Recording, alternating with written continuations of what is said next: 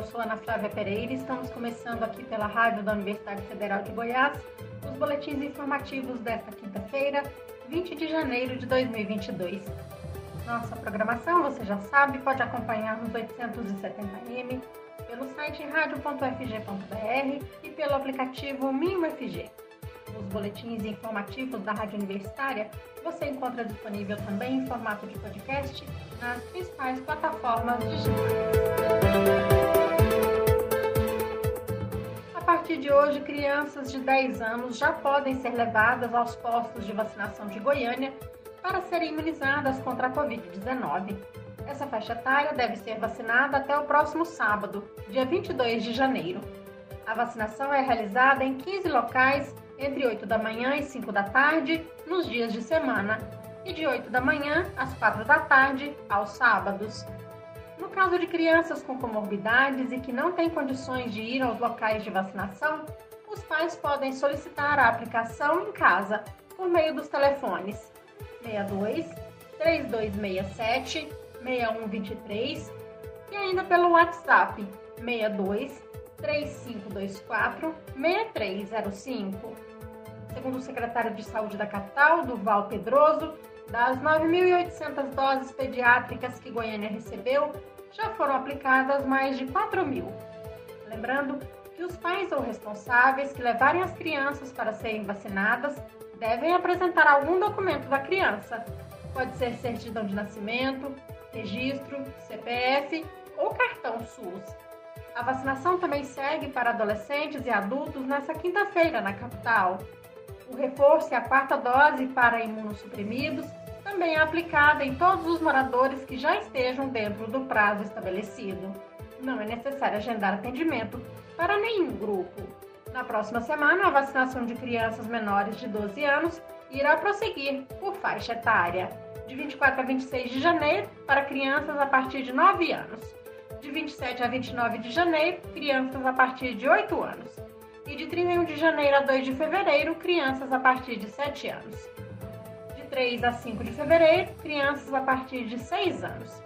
E de 7 a 9 de fevereiro, crianças a partir de 5 anos. E entre os dias 10 e 12 de fevereiro, será feita uma repescagem. Ao todo, a capital tem 120 mil crianças entre 5 e 11 anos.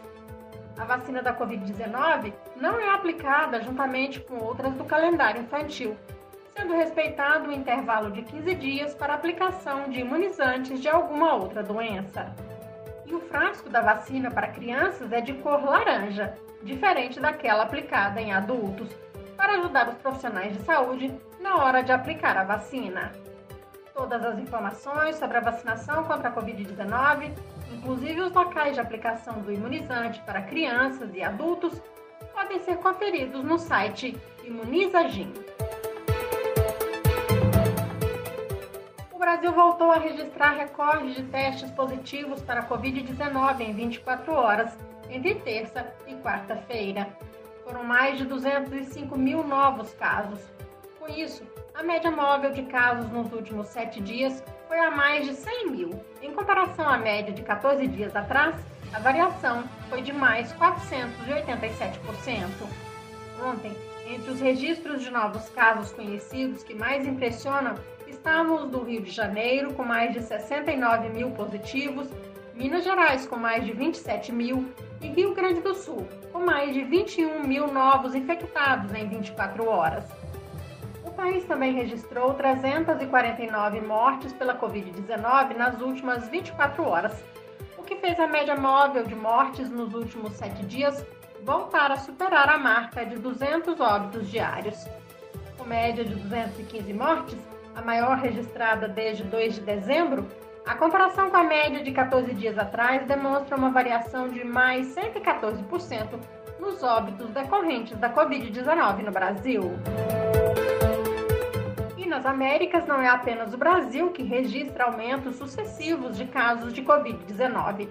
Segundo a Organização Pan-Americana de Saúde, OPAS, na semana passada, o continente americano registrou 7 milhões e 200 mil novos casos da doença e mais de 15 mil mortes relacionadas ao coronavírus.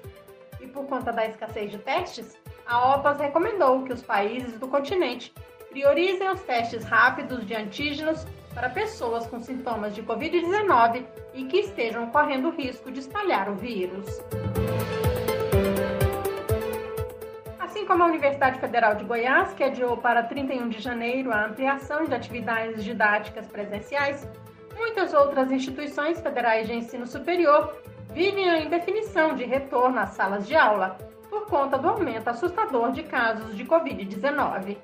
Sobre este assunto, a Rádio Agência Nacional preparou uma reportagem. Vamos ouvir. No momento que as universidades públicas estão se preparando para o retorno às aulas, o avanço da variante Omicron gera uma dúvida.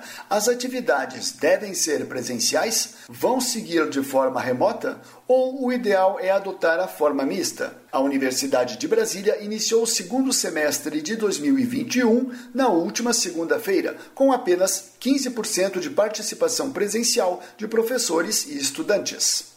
Apenas as turmas de cursos que precisam desenvolver atividades práticas ou que planejaram atividades avaliativas em salas de aula voltaram aos campi.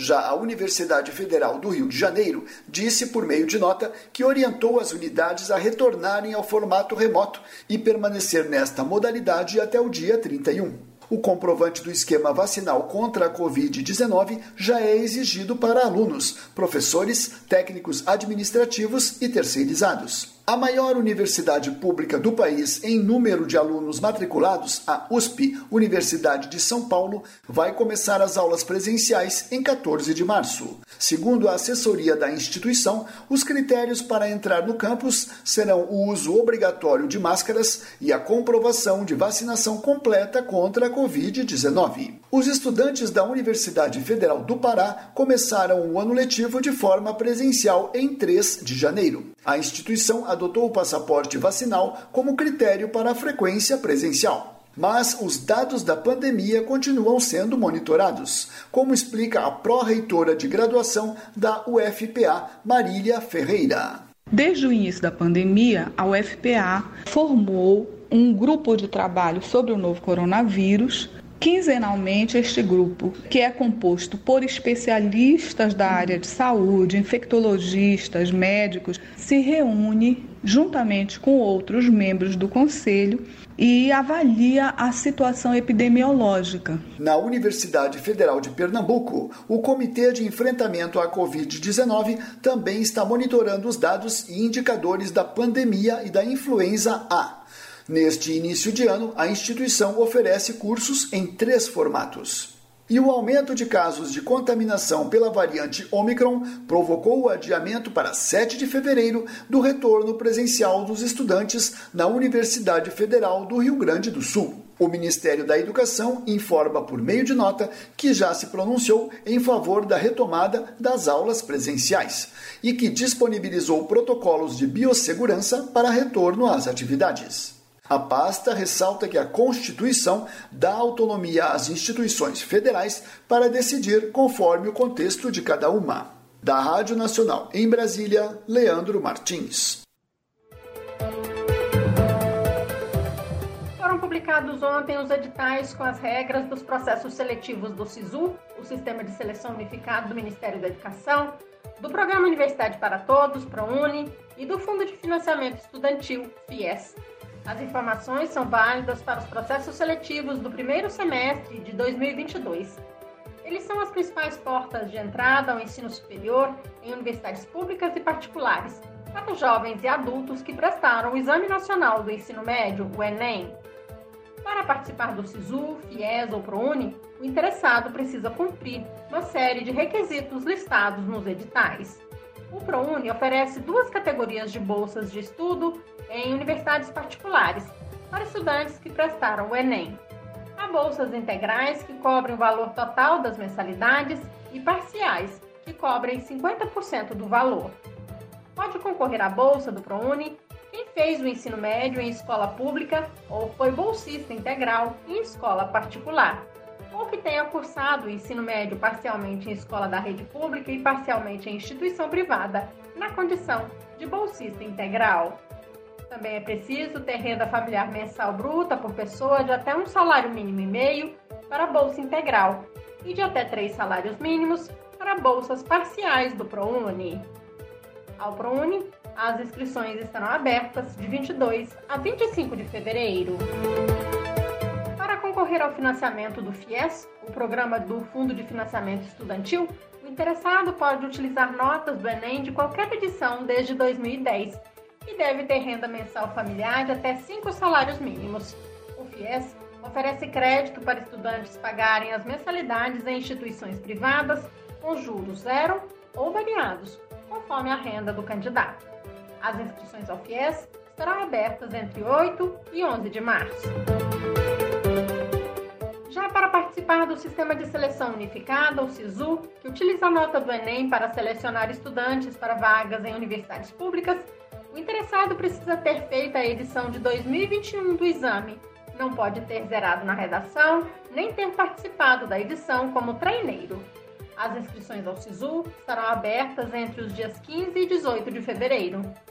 Em todo o país, são dezenas de instituições públicas que utilizam o SISU como forma de seleção de novos alunos e milhares de vagas são oferecidas.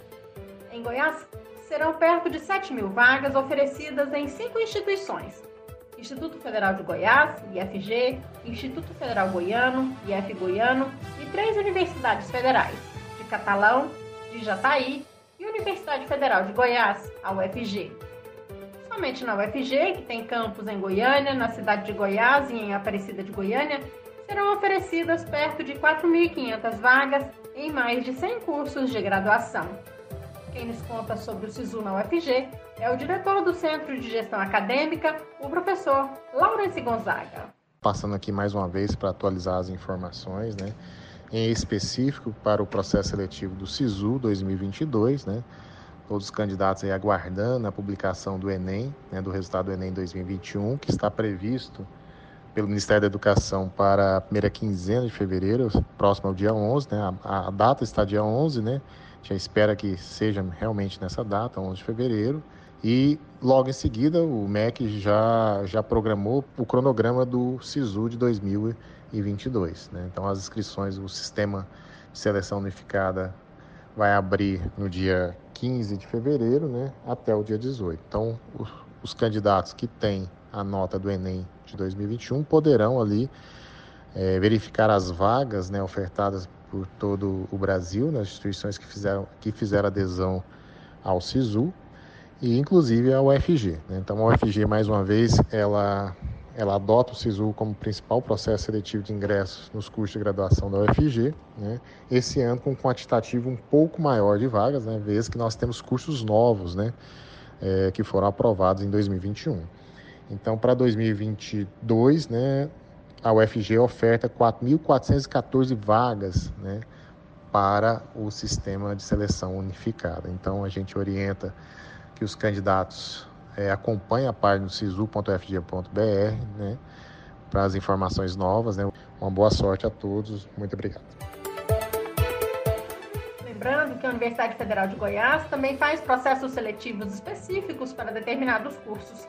No momento, a UFG recebe inscrições ao processo seletivo para os cursos de graduação, licença e bacharelado em música. São oferecidas 117 vagas para os cursos de música da Regional Goiânia. Os interessados devem se inscrever até o meio-dia, do dia 24 de janeiro. Para participar, o estudante pode ter feito qualquer Enem desde 2009.